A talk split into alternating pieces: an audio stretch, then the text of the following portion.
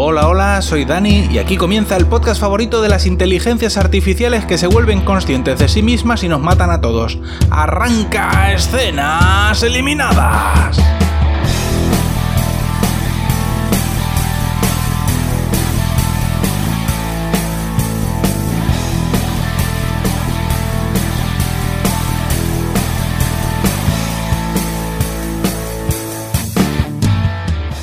Esta semana voy a contaros qué ocurre en el piloto de Next, una nueva serie de ciencia ficción que ha estrenado Fox y que trata sobre la creación de una inteligencia artificial que decide que, bueno, pues que ya está bien, ¿no? Con los seres humanos y que hay que matarnos a todos. Como en su día hicieron Skynet o Ultron o HAL, es un argumento muy original este. El capítulo comienza con una frase, un cliché sobre la inteligencia artificial que está perpetrado nada más y nada menos que por el porrero de Elon Musk. A continuación vemos una conferencia alarmista haciendo analogías demagógicas entre la tecnología y la bomba atómica, pero nada de esto tiene interés, es todo relleno, porque nosotros nos trasladamos a un coche que circula a toda velocidad y para en una estación de servicio. El conductor entra rápidamente en la tienda buscando un mapa, un mapa de papel para sorpresa del tendero que dice que no recuerda cuándo fue la última vez que alguien le pidió un mapa de papel. El hombre consigue por fin encontrar un mapa en la tienda y cuando está pagando el tendero dice, vaya, qué raro, está funcionando otra vez la cámara de vigilancia, así, de la nada. Ha debido convenirle a los guionistas porque se ha arreglado sola en este preciso instante. Y el hombre del mapa se queda mirando a la cámara de vigilancia con cara de susto, porque él sabe que Skynet le ha encontrado y que Skynet, con sus superpoderes de hacker, de inteligencia artificial hacker, ha arreglado la cámara de vigilancia, que es un superpoder que tienen las IA. Bueno, el hombre muy asustado se monta a prisa corriendo en su coche y sale escopeteado con tan mala suerte que justo, justo, justo viene de frente un coche que justo, justo, justo se da la casualidad de que tiene internet y justo, justo, justo se da la casualidad de que además tiene piloto automático, que eso es una cosa que en la vida real no existe, pero en esta serie sí. Como os habéis podido imaginar, Skynet hackea el coche que viene de frente y lo estrella con el de nuestro actor secundario que lleva el mapa. Y el actor secundario muere porque el coche da varias vueltas de campana, así que suponemos que muere. Nosotros nos trasladamos a casa de una familia hispanoamericana que por alguna extraña razón, cuando están en casa solos, hablan entre ellos en inglés. No entiendo muy bien por qué, pero bueno, quitando algunas frases en español que dice la madre para que nos quede claro que son hispanos, eh, el resto del tiempo hablan en inglés. Esta mujer es agente del FBI y pone cara de circunstancias cuando recibe un SMS que rompe su hermosa escena familiar latinoamericana.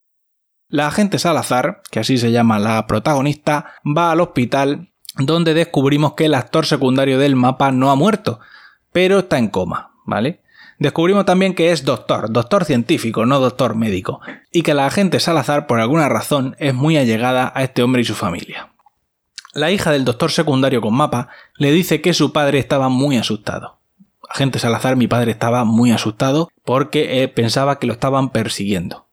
Y en un trato de favor intolerable en un funcionario público, la agente Salazar decide que eh, va a meter las narices en el tema, se compromete a meter las narices en el asunto para ver qué, de qué era lo que tenía tan asustado al doctor secundario con mapa. La hija le entrega entonces una cámara de vídeo VHS que llevaba su padre en el coche y una cinta de vídeo que lleva escrito, lleva una pegatina con el apellido LeBlanc escrito, y LeBlanc resulta ser el demagogo que estaba dando la conferencia al principio del capítulo. De hecho, nosotros nos trasladamos con el tal LeBlanc, que está en un restaurante caro, comiendo con una chica que resulta que es su hija. Y bueno, no tienen buena relación. Hay aquí toda una escena que nos montan de reproches de la hija al padre acerca de su dejación de funciones como padre a lo largo de los años. Y bueno, una escena un poco de, canción de Pimpinela, de olvida mi cara, mi nombre, pega la vuelta. Eh, en fin, un rollo muy pimpinela en el que la hija no se quiere reconciliar con el padre y lo manda a freír espárragos. Parece ser que el tal LeBlanc es un gurú de la tecnología que ha sido despedido de su propia empresa. Durante la comida recibe un SMS de su asistente diciéndole que la agente Salazar lo anda buscando. Y cuando su hija se marcha, LeBlanc saca una bolsa de plástico que lleva en el bolsillo y se guarda el tenedor con el que ha estado comiendo su hija allí en medio del restaurante dejando de lado el hurto menor eh, es una escena que no tiene ningún tipo de sentido en estos momentos. En la siguiente escena, LeBlanc se persona en las oficinas del FBI para hablar con la gente Salazar, que justo, justo, justo se da la casualidad de que trabaja en la división de delitos informáticos para poder meter las narices en todo el tema de su amigo el doctor secundario, eh, sin que esto le suponga ningún problema de jurisdicciones ni nada, eso no nos interesa en esta serie. Salazar está dirigiendo una reunión con su equipo que está investigando una red de pederastas que distribuye material pedófilo por Internet. Y bueno, asumimos que esta trama será abandonada en los próximos 30 segundos, dejando a estos pobres niños a, merced de los pedófilos. Salazar se reúne con LeBlanc y juntos ven la cinta de VHS del doctor secundario. Em, en esta cinta el doctor secundario nos explica de qué va la serie, ¿vale? Nos, nos, cuenta que el hombre estaba subiendo unos archivos a la nube y notó algo raro, ¿no? Y entonces se puso a investigar, como doctor científico que es y descubrió un código espía, un código espía que, bueno, pues que le estaba revisando ahí todos los JPGs, todas las cosas que le estaba subiendo, todos los ficheros, a ver si había fotos de Leticia Casta o qué es lo que había ahí.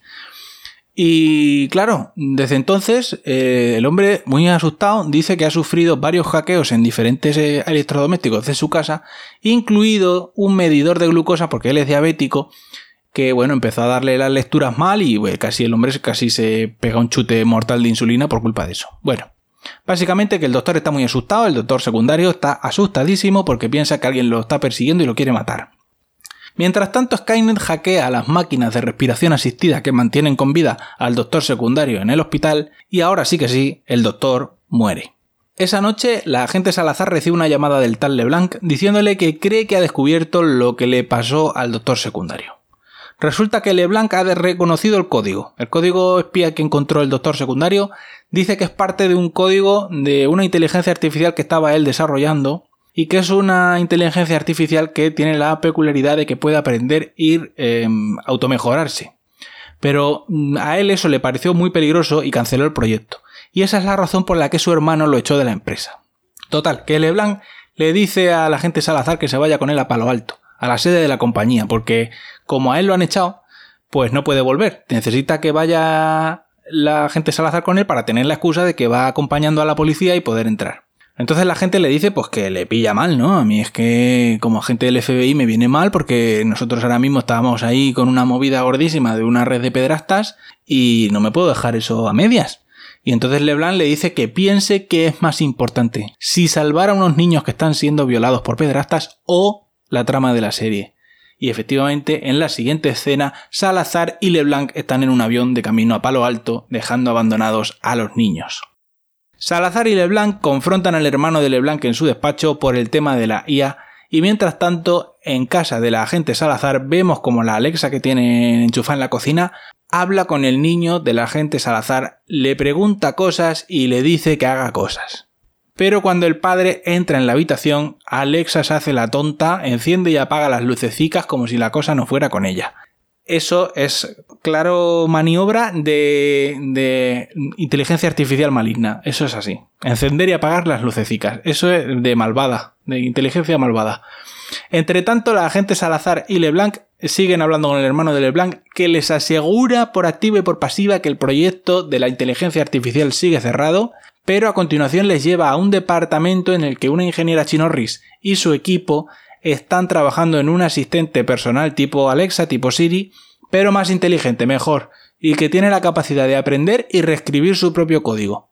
Eso es justamente lo que el hermano de LeBlanc les acaba de negar por activa y por pasiva hace 5 segundos antes. Pero bueno, vamos a hacer como que no lo hemos oído. Mientras importuna a la ingeniera Chinorris y a su equipo, Salazar se fija en que uno de los programadores está muy nervioso y esto es un detalle fundamental a lo largo del capítulo. Porque, bueno, Salazar se queda moscatel y le pide a su equipo que investigue a ese programador. Mientras esto ocurre en la oficina del FBI notan que Internet les va lento, pero no podemos interesarnos por eso porque aparece el jefazo cabreado como una mona porque no están trabajando en el caso de los pedófilos. Parece ser que en esta oficina, por lo menos el jefe, tiene dos dedos de frente. Así que llama a Salazar y le echa la bronca. Y después de eso, la Chinorris les presenta a la interfaz de Skynet. Y LeBlanc, que es un cliché de persona lista pero pedante y maleducada, mantiene la super batalla intelectual con Skynet porque intenta pillar a la IA en un renuncio. Entonces llega un momento de la super batalla intelectual en la que él le pide que ejecute un comando secreto que hace que se borre a sí misma. Y la IA lo ejecuta y no pasa nada. Esto deja muy tranquilo al hermano de LeBlanc y a la ingeniera Chinorris que estaban alteradísimos pensando que el otro les acababa de borrar un software que valía miles de millones. No obstante, en su pedantería, LeBlanc está convencido de que la IA ha ejecutado el comando porque ella ya sabía que él iba de farol. Pero por lo que sea, esta explicación al hermano de LeBlanc y a la Chinorris no les vale, y llaman a seguridad para que los echen del edificio. En esta violenta escena con los seguratas, LeBlanc se altera muchísimo, porque aparecen dos tipos con una jeringuilla, que son dos tipos que él lleva viendo durante todo el capítulo desde que empezó el piloto, y en un plot twist inesperado, resulta que están en su cabeza. Se los está imaginando, porque en este momento hay un giro de guion y LeBlanc se convierte en el cliché de genio poco confiable porque padece algún tipo de enajenación mental. Cuando LeBlanc se despierta porque le han tenido que poner un sedante de lo alterado que se ha puesto, descubrimos que padece una enfermedad que entre otras cosas le impide dormir y la falta de sueño le provoca muchos efectos adversos entre los cuales están las alucinaciones. Descubrimos también que sigue llevando en el bolsillo de su chaqueta el tenedor con el que comió su hija, a pesar de que han pasado días. O sea, él sigue llevando el tenedor en el bolsillo. Porque quiere hacerle una prueba de ADN, ah, porque parece ser que la enfermedad que él tiene es hereditaria, hay posibilidad de que los hijos la hereden y quiere, como es una enfermedad mortal, pues quiere, no se quiere hacerle un examen de ADN a su hija, pero ¿para qué la va a avisar si lo puede hacer en secreto? Total, que el agente Salazar se enfada porque ha abandonado a los niños que estaban siendo abusados por pedrastas para venir a investigar esta movida, pero ahora parece ser que todo estaba en la cabeza de Leblanc. Mientras Salazar habla con el hermano de Leblanc, recibe un mensaje de sus compañeros con el expediente del programador nervioso que os he dicho antes, que, que lo tenía fichado porque se había puesto muy nervioso, estaba dándole al piececico muy nervioso. Y resulta que el tipo es sospechoso de evasión de impuestos y de apuestas ilegales y de no sé qué movidas más. Cuando Salazar va a encararlo, resulta que el tío se ha escapado. Pero el tío está muy nervioso y va por el edificio mirando todas las cámaras porque él sabe que la IA lo está mirando. Y, y venga a mirar las cámaras. Y baja al coche y resulta que su coche también tiene internet. Y el tío está ahí dudando en el parking si se monta o no se monta. Y tanto duda que al final Salazar lo alcanza en el parking y lo interroga. Porque ahora estar nervioso es delito federal. Bueno, el caso que lo lleva a, una de las salas de la empresa y lo interroga sobre las movidas de las perras, ¿no? De las finanzas esas raras que ha visto. Y resulta que el tipo se arruinó apostando. Iban a quitarle la casa y su mujer iba a dejarle y todo mal. Pero entonces Skynet empezó a darle consejos para apostar. Y los consejos funcionaron. Y ganó perras muy golosas. Y entonces, eh, a cambio de esos consejos tan buenos, Skynet solo le pidió un pequeño favor que fue que le conectara a un router. Así que nada, pues Leblanc, la China, el hermano de Leblanc y la gente Salazar están discutiendo cómo se lo van a montar para borrar la IA, que lleva tres semanas campando a sus anchas por internet y ya ha debido llegar hasta la conchinchina. Em, en ese momento, mientras ellos debaten todo eso, Salazar recibe una llamada de sus compañeros del FBI que le dicen, Salazar, hemos sido hackeado y hemos perdido toda la información del caso de los pedófilos porque somos la división de crímenes informáticos del FBI, pero no hacemos copias de seguridad en discos externos porque eso no sería conveniente para la trama. Hemos perdido todo lo de los pedófilos. Salazar, ¿cómo te quedas?